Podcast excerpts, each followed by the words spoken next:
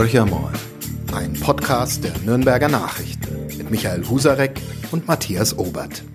Hallo Matthias, so beginnt unser Podcast. Horcher mal normalerweise. Matthias Obert, äh, der Langurlaubende, ist wieder im Haus, aber äh, trotzdem ist er heute nicht im Podcast-Studio, weil wir zu zweit die Corona-Abstände genau einhalten wollen. Mein Gast ist ein ganz hochrangiger. Ich begrüße ganz herzlich den Staatsintendanten, den Verantwortlichen fürs Schauspiel, für die Oper, fürs Ballett, ähm, für alles, was in Nürnberg am Staatstheater über die Bühne geht. Jens Daniel Herzog. Herzlich willkommen. Ja, freue mich sehr, hier zu sein. Premiere beim Podcast bei uns. Ja. Und wir plaudern heute naheliegenderweise über eine ganz besondere Saison, die im Staatstheater beginnt, die äh, unter Corona-Vorzeichen steht. Ähm, ist ein bisschen so wie in den Fußballarenen. Ähm, lange Zeit unklar, wann die Zuschauer zurückkommen dürfen. Jetzt ist es klar, wie viele und in welcher Reihenfolge sie Platz nehmen dürfen. Und der Staatsintendant wird uns heute ein bisschen erzählen, wie das am Opernhaus ähm, und im Schauspielhaus und in den Kammerspielen ähm, passieren wird. Es gibt, ähm, wir haben das gerade hier vor uns liegen, ein sage und schreibe 58-seitiges Heft, die Gesamt Besucherkonzeption, ich lese es gerade, für die Spielzeit 2020-21. Ganz schön kompliziert, Herr Herzog. Also ich muss eher sagen, wenn ich das ähm, abends dann mal in Ruhe lese, ähm, hat das einen enorm beruhigenden ähm, Effekt auf mich, ähm, weil bei aller Unsicherheit, äh, der wir auch uns ähm, entgegensehen, ähm, ist es natürlich schön, dass wir uns gut vorbereitet haben. Ja, das glaube ich, ja. Und gut vorbereitet heißt für mich als Besucher, ich komme ja fast nie rein dann. Äh, wieso? Ja, weil äh, so viel Sicherheitsabstand ist zu dem nächsten, dass keiner reinpasst. Wie viele Leute passen denn rein in ihre Häuser? Also bei uns ähm, äh, geht's, also im Moment gibt's ja noch die sogenannte Obergrenze. Das genau. sind 200 Leute in geschlossenen Räumen. Ich denke, dass diese Obergrenze, äh, so eine starre Obergrenze hat in dem Sinne eigentlich gar keinen großen Sinn, mhm. sondern wichtiger sind eigentlich, und das sind unsere Kernparameter, über die wir nachdenken und über die äh, entwickeln wir unsere Konzeption. Und das ist dieser Abstand von 1,50 Meter. Mhm. Und 1,50 Meter bedeutet bei unserer Kubatur, bei der Größe unseres Raumes, bedeutet 200 Zuschauer. Mhm. Also etwas, ungefähr ein Fünftel äh, der normalen ähm, Kapazität äh, des normalen äh, des Zuschauerraums. Und das Gleiche gilt für Schauspielhaus und wie für die äh, Kammerspiele ähm, dass wir jetzt gerade mittlerweile an der Bayerischen Staatsoper die Möglichkeit haben, 500 genau. Besucher zu ähm, empfangen. Äh, das ist eben abhängig vom Raum. Wir haben uns Anfang August äh, äh, alle Staatsintendanten in Bayern äh, mit Markus Söder getroffen mhm. und da war genau das Thema. Das kann ja nicht sein, dass es einfach eine reine Obergrenze geben kann, sondern wir müssen es abhängig von den Kubaturen machen des Raumes. Wie sind die Luftvolumina in diesem Raum? Was ist dort möglich, dass eben die Abstands- und Hygienemaßregeln äh, eingehalten werden können. Und ich denke mal, dass wir dann, jetzt ist es September, die Bayerische Staatsoper hat ein bisschen früher angefangen, dass wir im Oktober dann auch in der Meistersingerhalle, auch im Gasteig in München, diese Erweiterung dieser Obergrenze sehen werden, aber nicht im Staatstheater. Mhm. Das heißt, es wird eine, eine Spielzeit, solange zumindest diese Corona-Regeln gehen, äh, gelten unter ganz besonderen Voraussetzungen. Wie ist denn so die Stimmung im, im Ensemble? Es war ja ein ziemlich harter Lockdown, äh, der stattgefunden hat im, im März für die Schauspieler wahrscheinlich ganz, ganz schlimm, wie für all die Künstler. Wir hatten hier viele im Podcast auch schon zu Gast, äh, die so geschildert haben, dass ähm, jenseits von dem Geld, ähm, das jetzt den Staatsschauspielern vielleicht gar nicht so fehlt, äh, aber vor allem der Applaus und der Kontakt zum Publikum nicht vorhanden war. Wie, wie ist momentan innerhalb der Truppe die Stimmung? Also im Moment gibt es einfach eine ganz, ganz große Vorfreude, weil wir endlich wieder das tun können, äh, wozu wir da sind, nämlich vor Publikum, mit Publikum zu spielen, auch wenn es noch nicht das volle Erlebnis ist. Mhm. Ähm, ich als Intendant äh, muss da auch immer ein bisschen auf die Bremse drücken und kann nicht einfach in reine Euphorie oder auch in die reine Forderung, wir müssen endlich wieder vor Publikum spielen. Ich habe mir gerade meine Notizen und meine ersten äh, sagen wir, verschriftlichten Dinge am, von Mitte März angeguckt und eigentlich ist alles das eingetreten, was wir uns damals auch äh, vorgenommen haben. Ähm, es wird eine Sache auf lange Sicht geben. Mhm. Das Theater ist ein Medium, der Verdichtung. Das heißt, im ideellen Sinne, dort werden Menschenschicksale auf die Dauer eines Abends verdichtet, aber auch im ganz konkreten Sinne. Menschen stoßen mit voller Energie aufeinander. Mhm. Im Orchester graben, äh, vermischen sich die Instrumente zu einem gemeinsamen Klang und natürlich hat das Publikum ein gemeinsames äh, kollektives äh, Erlebnis, ein großer Konzentrationsraum. Mit vielen Menschen können sie sich einer Geschichte verfolgen. Und das wird natürlich in Pandemiezeiten nicht möglich sein. Mhm. Das heißt, äh, wir gehen deshalb eine Wegstrecke, wo wir Schritt für Schritt ähm, uns eben weiter öffnen. Wir hatten den Lockdown am 11. März. Mhm. Dort sind wir dann ähm, sozusagen auf unsere digitale Plattform umgezogen, haben dort unglaublich viele kreative Potenziale ähm, heben können. Ich sage mal das Expeditionskonzert. Ich erwähne, mache da gerne Werbung für die NN mhm. äh, äh, mit dem Shutdown, Open Shutdown, unser äh, äh, Talkshow-Format genau. und, und, und haben sich unsere Künstlerinnen und Künstler unglaublich kreativ gezeigt. Man kann fast sagen, ein Krisengewinnler im positiven Sinne ist unsere digitale Plattform, unsere Website, die wir 18 Monate aufgebaut haben, dass wir dort eben auch passgenaue künstlerische Inhalte digital zeigen können. Bedeutet aber nicht, dass es natürlich das wirkliche Kernerlebnis Theater ersetzen kann. Und das Kernerlebnis ist das Live-Erlebnis, mit vielen Menschen ähm, einfach gemeinsam äh, Kunst und Musik erleben zu können. Jetzt gehen wir Schritt für Schritt weiter. Danach mhm. haben wir erstmal wieder das Probieren begonnen. Wir haben wieder neue Spielpläne entwickelt. Äh, wir mussten auch wirklich Luft holen. Dann haben wir einen Sommerspielplan gemacht, einen wirklich ausgiebigen Sommerspielplan und haben mit uns Audio jetzt Walks zum Beispiel. Mit Audio Walks. Audio Walk, Franz Kafka Stück ähm, war mein erster, ein sehr spannendes Erlebnis mit genau. Kopfhörer genau. durch die Nürnberger genau. Innen- und Altstadt zur Burg hoch zu ja. wandern. Und dies, diese, diese Outside the Box, sage ich mal, mhm. Unternehmung. Auch äh, äh die, äh, ähm, die Philharmoniker, Staatsphilharmonie hat dann auch mit unseren Sängern haben wir Wandlungskonzerte gemacht. Also quasi durch die Abstand Abstände gibt es natürlich auch die Möglichkeit, ganz andere Hörerlebnisse zu mhm. kreieren, äh, die mit Ferne, mit Antworten von Instrumenten über mehrere Balkone oder wie auch immer. Natürlich sind unsere Musikerinnen und Musiker auch in die Seniorenheime, in die Hinterhöfe gegangen und, und, und. Also es war schon eine kreative Explosion, weil wir uns da, sage ich mal, nicht frustrieren haben lassen äh, durch diese Pandemie. Bleiben wir bei dieser ja. Verdichtung. Sie haben das angesprochen. Ja. Äh, Theater ist nichts anderes als eine Verdichtung. Ähm, machen wir es im ganz konkreten Sinn. Beispielsweise die Staatsphilharmonie. Die verdichtet sich ganz besonders auf kleinen Raum, wenn die Musiker alle da sind. Also wie ist es denn da mit den äh, Corona-Regeln über überhaupt möglich? Sie selbst ähm, haben Regie bei der ersten Oper, die ähm, Anfang Oktober, glaube ich, Premiere hat. Mhm. Orfeo, über die Stückauswahl können wir auch noch sprechen. Aber wie Gerne. ist es denn mit, der, mit den Musikern möglich, äh, die ja unter besonderen Schutzvorkehrungen stehen müssen?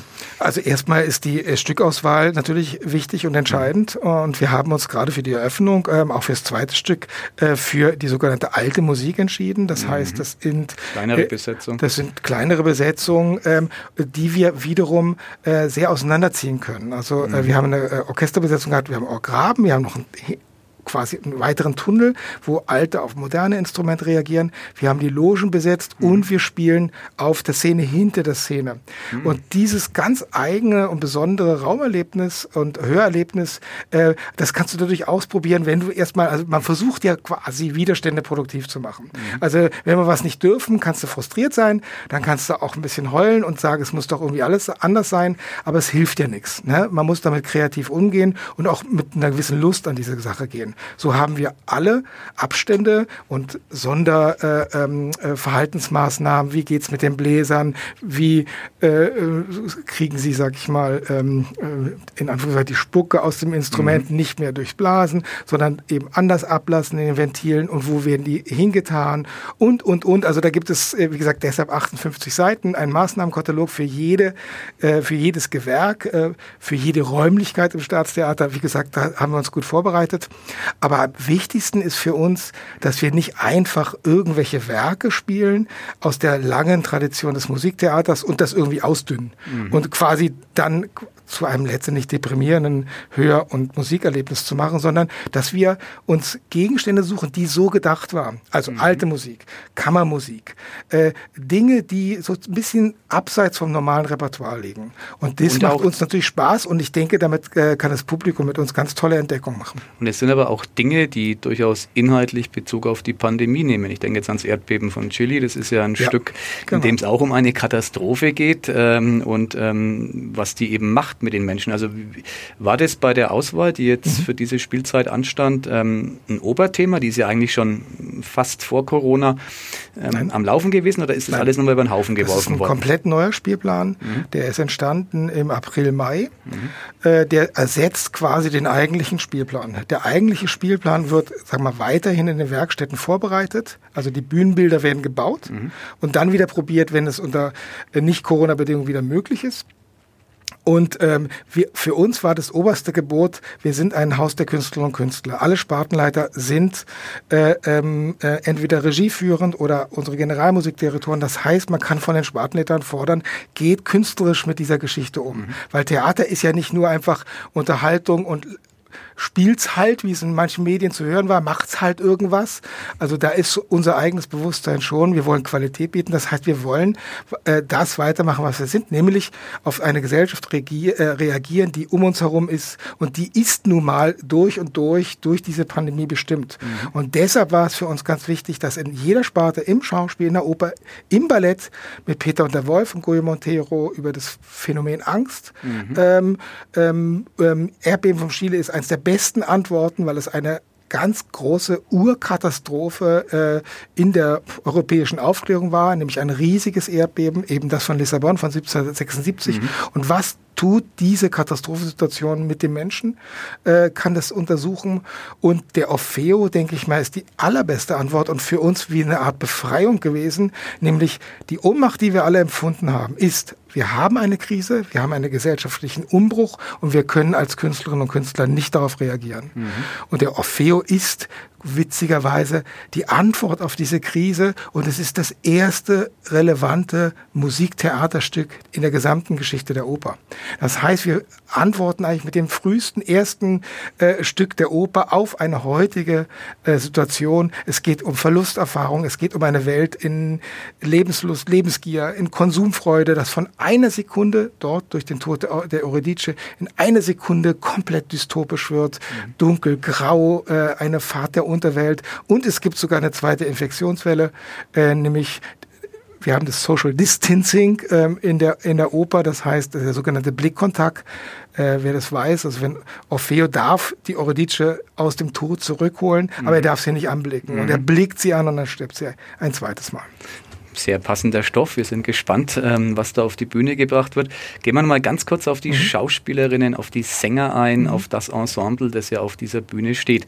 Jetzt habe ich ähm, gesehen, gelesen, gehört, dass es ein Stück gibt in Nürnberg, wo dann tatsächlich auch Masken getragen werden, ganz bewusst. Ähm, ist ansonsten ja nicht üblich. Es wird ja auch äh, Stücke ohne Masken geben. Also wie ist es denn mit der Gefahr, in so einem Ensemble einen Corona-Fall, ich sage jetzt mal, sich einzuschleppen? Ich denke jetzt an die Fußballer, die werden wöchentlich im Rhythmus ähm, mhm. getestet, die Profikicker. Also welche Vorsorgemaßnahmen trifft man in so einem Ensemble, um ja sozusagen das äh, Teufelszeug Corona außen vor zu halten. Das wäre ja das Schlimmste, was jetzt passieren kann. Ein Corona-Fall in der Endphase der Proben, der wird ja dann alles wieder zunichte machen. Genau.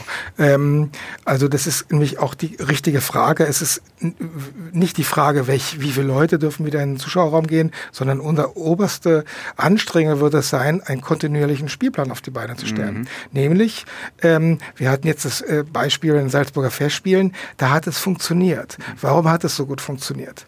Es sind Festivals, äh, eine Situation. Das heißt, dort können sich Teams quasi zu einer Gruppe bilden Mhm. Die testen sich dann dreimal in der Woche und gehen ansonsten in Quarantäne, weil sie sind nicht bei ihren Familien, sie sind weit weg von zu Hause und sie, können, sie sind nur in einer Produktion sozusagen engagiert. Mhm. Wir sind ein Staatstheater in der Metropolregion, das heißt, wir sind im Austausch mit der Stadtgesellschaft. Unsere Kinder gehen zur Schule. Ich kann meinen Mitarbeiterinnen und Mitarbeitern, das sind 600 an der Zahl, nicht verbieten, ihre Kinder zu sehen. Genau. Das heißt, natürlich sind wir in einer fragilen, unsicheren Situation und äh, wie vermeiden wir es, dass eben ähm, ein positiver Fall ähm, letztendlich dazu führt, dass eine ganze Serie äh, von Vorstellungen ausfällt. Mhm. Ähm, aus dem Grund haben wir eine Kooperation geschlossen mit der Knopfschen Kinderklinik. Ähm, mit einem wirklich sehr, sehr schönen, äh, aus einem, äh, zusammenarbeiten, kooperieren mit Professor Michael Schroth, der uns da sehr an der, an der Seite steht, ähm, entwickeln wir ein System, nennen wir es mal der bevorzugten beschleunigten Testung. Mhm. Das heißt, ganz simpel, ein Sänger muss abends auftreten. Am Abend vorher hat er die bekannten Symptome, mhm. also Husten, Fieber äh, oder Halskratzen, was auch immer womit er sich aber mit seiner Technik normalerweise durch eine Vorstellung retten könnte. Mhm. Ja? Äh, dann sollte er bis abends äh, ähm, diese Testung machen, dann haben wir morgens früh das Ergebnis. Okay. Wenn es morgen, morgens früh ist, haben wir es äh, gegen 17 Uhr. Mhm. Wir haben natürlich auch ein Double-System, also das heißt, jede Rolle ist doppelt besetzt. Aber wichtig ist ja erstmal, um einen ähm, äh, Nachweis, einen negativen Befund zu bekommen. Früher mussten wir da drei, vier Tage warten und das hat uns immer im Arbeiten lahmgelegt. Im positiven Befund, da muss man dann intensiv in die Beratung gehen und so weiter. Ist das jetzt ein K1 oder ein K2-Fall? Mhm. Äh, sind äh, die, die, Leute, die auf der Bühne sind, weil auf der Szene und in den Proben äh, versuchen wir alle Schutzmaßnahmen aufrechtzuerhalten. Wir haben den 1,50 Abstand. Wir probieren im Moment mit Masken. Wir werden auf der Szene, außer in der äh, genannten Produktion, ähm, erste Staffel, werden wir nicht mit den Masken mhm. arbeiten, ähm, aber eben unter dem, was wir künstlerisch damit machen. Das heißt, die Umarmung, die ja im einen oder anderen Stück sozusagen ja. inkludiert ist, die wird es dann ähm, nicht genau, geben? Genau. Also in der Tat, davor habe ich immer am meisten Angst, dass ähm, wir sozusagen wieder ins Zeitalter der ähm, alten Oper kommen, wo die Leute da standen, singen und abgehen ähm, und überhaupt keine Interaktion oder überhaupt keine Geschichte erzählen, die die Leute mitreißen kann. Ähm, natürlich müssen wir mit anderen Mitteln und, äh, ähm, und Übersetzung arbeiten, wie, wie erzählt man einen Kuss bei Auffassung Eurydiker, mhm. wie erzählt man äh, äh, den Verlust eines Menschen, ähm, ohne dass du ihn vorher umarmt hast. Mhm. Äh, wir haben dazu eine sehr avancierte, denke ich mal, Videoästhetik entwickelt, wo wir Dinge auf dem Video quasi als Wunschvorstellung der Figuren zeigen können und dort sind Berührung oder Nähe wieder möglich. Auf der Szene, wie gesagt, mhm. nicht. Wird spannend. Und wir haben ja dann einen Intendanten, wenn ein Sänger wirklich kurzfristig ausfällt, der auch einspringen kann. Ist äh, ähm, ja, genau. die Vorbereitung diesbezüglich auch am Laufen? Dürfen wir mit Jens Daniel Herzog Nein. auf der Bühne rechnen? Nein, diesmal haben wir ein wirklich so ausgefeiltes äh, Doublesystem. Äh, wir haben auch Chorsolisten dabei. Wir haben innerhalb des Ensembles, dass jeder jede Rolle übernehmen kann. Ähm, wir spielen ja auch Doppelvorstellungen, weil wir eben für weniger Publikum spielen. Also versuchen wir Doppelvorstellungen mhm. möglich zu machen. Und das geht dann schon erst, wenn man bestimmte bestimmte Figuren dann auch wirklich doppelt besetzt mhm. und erarbeiten das mit denen. Aber wie gesagt, das Wichtigste und Schwierigste und Anspruchsvollste der nächsten Zeit, wenn wir in den Herbst, wenn wir in den Winter kommen, ist, wie kriegen wir einen kontinuierlichen Spielbetrieb hin? Äh, wir haben es im Sommer gesehen, wie fragil das ist, als wir unseren Sommerspielplan gemacht mhm. haben. Da war ein Lebensgefährtin eines Schauspielers, äh, war äh, bei einem privaten Treffen dabei und wir mussten dort noch sehr rigide äh, das gesamte Ensemble in die Quarantäne schicken. Mhm. Jetzt müssen wir eine neue Balance finden zwischen Safety First und The Show Must Go on. Mhm. Weil das ist genau das, was, ist, äh, was so ambitioniert ist. Ich kenne noch die Geschichte von meinem Vater. Ähm, der war, der ging mit 40 Fieber ins Theater und der Intendante sagte, na, die Figur hat kein Fieber. äh, äh, the show must go on, das war das absolute erste Gesetz immer im Theater. Äh, kommt auch aus der Zeit, wo man, ähm, sag ich mal, wenn man nicht spielte, bekam man kein Geld. Ja.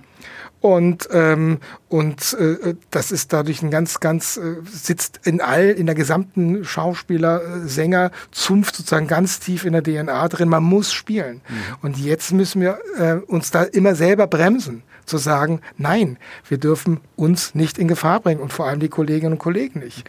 Und diese Balance und trotzdem Spielbetrieb aufrechtzuerhalten, das ist, äh, ja, das wird, wird, wird spannend, immer wieder neu auszuloten sein und da müssen alle Sinne wach sein. Und wir können natürlich nur an alle Mitarbeiterinnen und Mitarbeiter, wir können ja nicht da rigide vorgehen, immer wieder auch an die Selbstverantwortung appellieren, nämlich wirklich sehr diszipliniert, sehr professionell mit sich und seinem Körper umzugehen.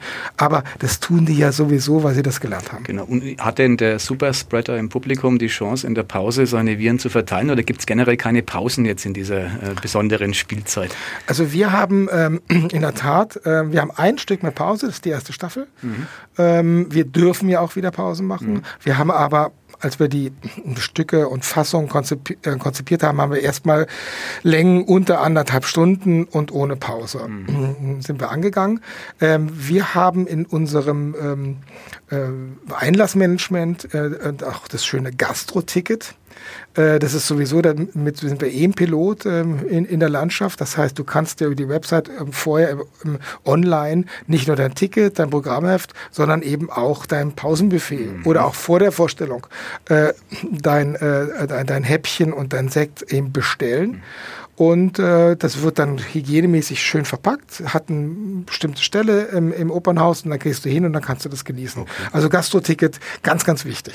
Wir werden sehen und genießen, hoffentlich. Jetzt äh, klang vorhin zweimal schon an, The Show Must Go On, ist ein gutes Stichwort, um, um von der unmittelbaren Spielzeit mal ein bisschen ähm, in die Zukunft zu blicken. Ähm, vieles in der politischen Landschaft wird gerade eben beerdigt. Ähm, ich nenne jetzt mal die dritte Stadtbahn am Münchner Flughafen. Ähm, einfach keine Kohle da, sagt Markus Söder. Jetzt haben wir hier in Nürnberg ähm, eine große Investition, ähm, vielleicht sogar die größte in der Geschichte ähm, des kulturellen Betriebs vor der Brust. Ähm, ich nenne jetzt mal Sanierung Opernhaus ist da ein, ein, ein Eckpfeiler. Da sind viele andere Sachen dran, äh, Neubau, Konzertsaal, Ausweichspielstätten und so weiter. Ähm, wir bewegen uns in einem ganz, ganz hohen dreistelligen Millionenbereich. Manche unten, vielleicht sogar nähern wir uns der Milliarde, weiß momentan kein Mensch. Aber hat der Staatsintendant Angst, dass diese Pandemie, die ja so manches Projekt äh, sozusagen zum Erliegen bringt, auch auf diesen Sanierungsplan irgendwelche Folgen zeitigt oder ist es momentan noch kein Thema? Also im Moment laufen wir die Haushaltsberatung, aber äh, das tangiert uns erstmal nicht. Das ist ja ein langfristiges mhm. Projekt, das sehr, sehr sorgfältig vorbereitet werden muss. Äh, wir gemeinsam mit der Stadt Nürnberg ähm, tun auch gut daran, dass wir eben diese langfristige und intensive ähm, Vorbereitung tun, weil alle die Projekte, die nicht so gut funktioniert haben, haben einfach mit fehlender Vorbereitung zu tun gehabt. Mhm. Ähm, insofern läuft alles auf der Arbeitsebene läuft weiter. Es gibt mhm. die Bauernprojektgruppe, ähm, es werden Dinge sondiert, das Haus wird weiter analysiert. Also also alle die Dinge gehen weiter fort, weil Fakt ist und ganz klar ist, ähm, dieses Haus, äh, das wir jetzt am Richard Wagner Platz vorfinden, das wird nicht mehr ewig so stehen bleiben können. Das ist einfach, äh, äh, sagen wir mal, an dem Ende seines Lebenszykluses gekommen, 1905 erbaut, okay. äh, äh sage ich mal, ein bisschen Pinsel saniert, aber da braucht es einfach etwas, damit es nicht ähm, das braucht es einfach aus, auch aus Sicherheitsgründen für die Mitarbeiterinnen und Mitarbeiter. Wir müssen das äh, irgendwann angehen und in welchem Umfang und mit welcher Vision wir das am Ende ähm, auf die Beine kriegen können, da schütteln wir uns natürlich schon wieder neu. Mhm. Und, äh, und äh, wir sind ja dann nicht naiv und sagen, aber das muss jetzt einfach sein, sondern wir werden sehr, sehr genau ähm, gemeinsam mit der Stadt äh, diese Dinge besprechen und gucken, was ähm, am Ende möglich ist. Fakt ist, es muss was getan werden. Und Fakt ist auch, wir brauchen eine Interimspielstätte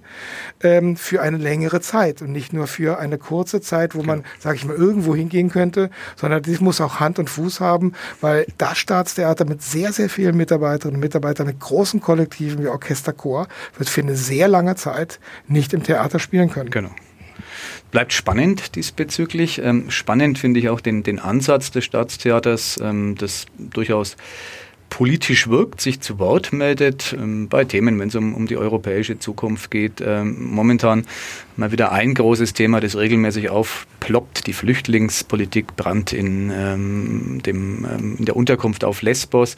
Ähm, das sind Sachen, die Sie ja als Intendant auch beschäftigen. Sie, Sie nehmen logischerweise Anteil als Bürger an dem Geschehen und, und sind manchmal auch einer, der sagt, okay, da machen wir jetzt auch mal äh, eine Aktion. Ähm, wahrscheinlich in Corona-Zeiten schwierig, aber der Anspruch des Staatstheaters in dieser ähm, auch politischen Welt, die ja, Corona-Debatte zeigt es auch, im Grunde sehr, sehr politisch ist momentan, äh, der bleibt bestehen, sich da auch mit was auch immer zu Wort zu melden.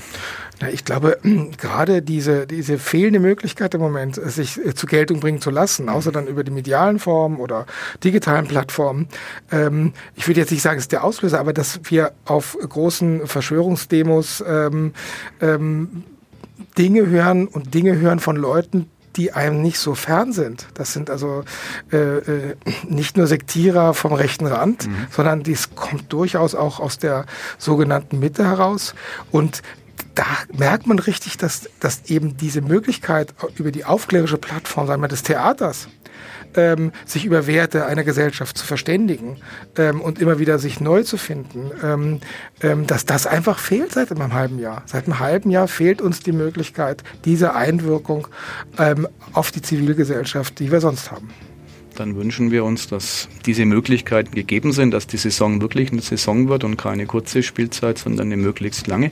Ich danke ganz, ganz herzlich für den Besuch, freue mich auf die beginnende Saison am Staatstheater und würde mich auch freuen, Sie wieder hier zu begrüßen. Danke fürs Kommen. Danke, Herr Hosarek, hat mir Spaß gemacht.